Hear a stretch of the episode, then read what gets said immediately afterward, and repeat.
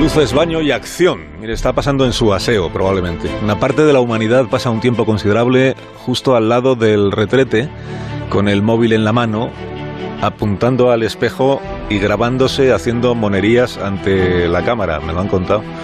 Hoy en Historia de con Javier Cancho, historia de un reflejo.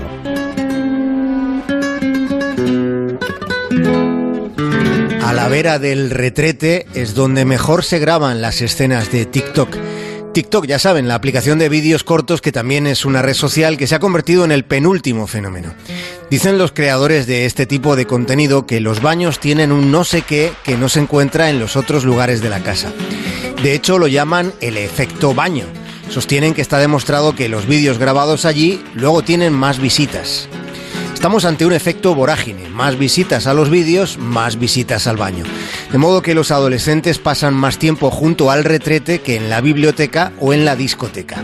Es posible que les resulte un dato menor y es muy posible que lo sea, pero resulta que la mitad de los vídeos de TikTok están grabados en el baño. También es muy posible que mucho más de la mitad de esos vídeos sean directamente una porquería.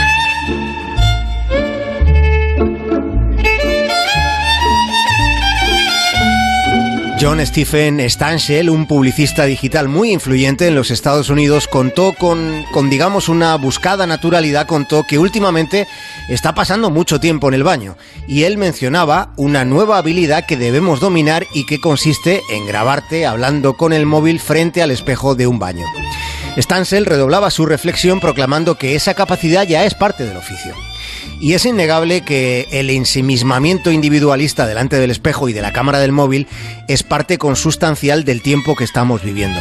Es parte del todo. Y aunque no todo, en parte sí tiene una carga simbólica que todo este fenómeno transcurra al lado del váter. La mayoría de los cuartos de baño occidentales están bien iluminados y disponen de una acústica con mejores resonancias que las de las habitaciones, el salón o la cocina.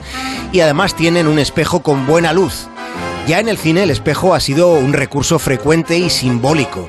Han sido muchos los directores que han situado al personaje frente a una imagen de sí mismo, en ocasiones real, a veces ficticia, de forma explícita o implícita. La imagen ante el espejo como portadora de algún mensaje revelador. El reflejo que el espejo devuelve aparecía en aquella escena de Sopa de Ganso o en El Cisne Negro que protagonizó Natalie Portman. Recuerdan a Travis Bickle, a Robert De Niro delante del espejo de Taxi Driver con la pistola en la mano. ¿Estás hablando conmigo? You talking to me? You talking to me? You talking to me? You talking to me?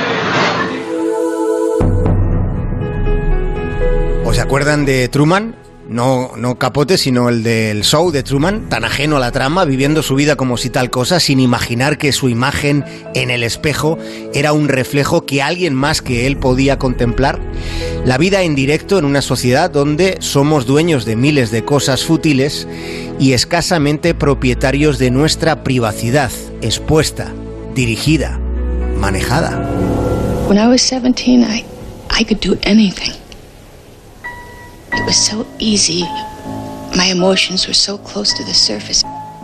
¿Recuerdan aquella otra escena con Myrtle Gordon, una actriz de Broadway, ensayando su última obra, una función sobre una mujer incapaz de admitir que envejece? Gina Rowlands, en la piel de Myrtle, se enfrenta al espejo del camerino en repetidas ocasiones y el espejo le devuelve una imagen alejada de la joven que fue y que nunca más volverá a ser. John Casaveches hurga en la reflexión sobre el paso del tiempo, sobre la soledad, la locura, el amor y su pérdida. La pregunta que nos hacemos hoy es cómo llevarán el paso del tiempo todos los que hoy pasan tanto tiempo grabándose delante de un espejo al lado del retrete. Más de uno en Onda Cero.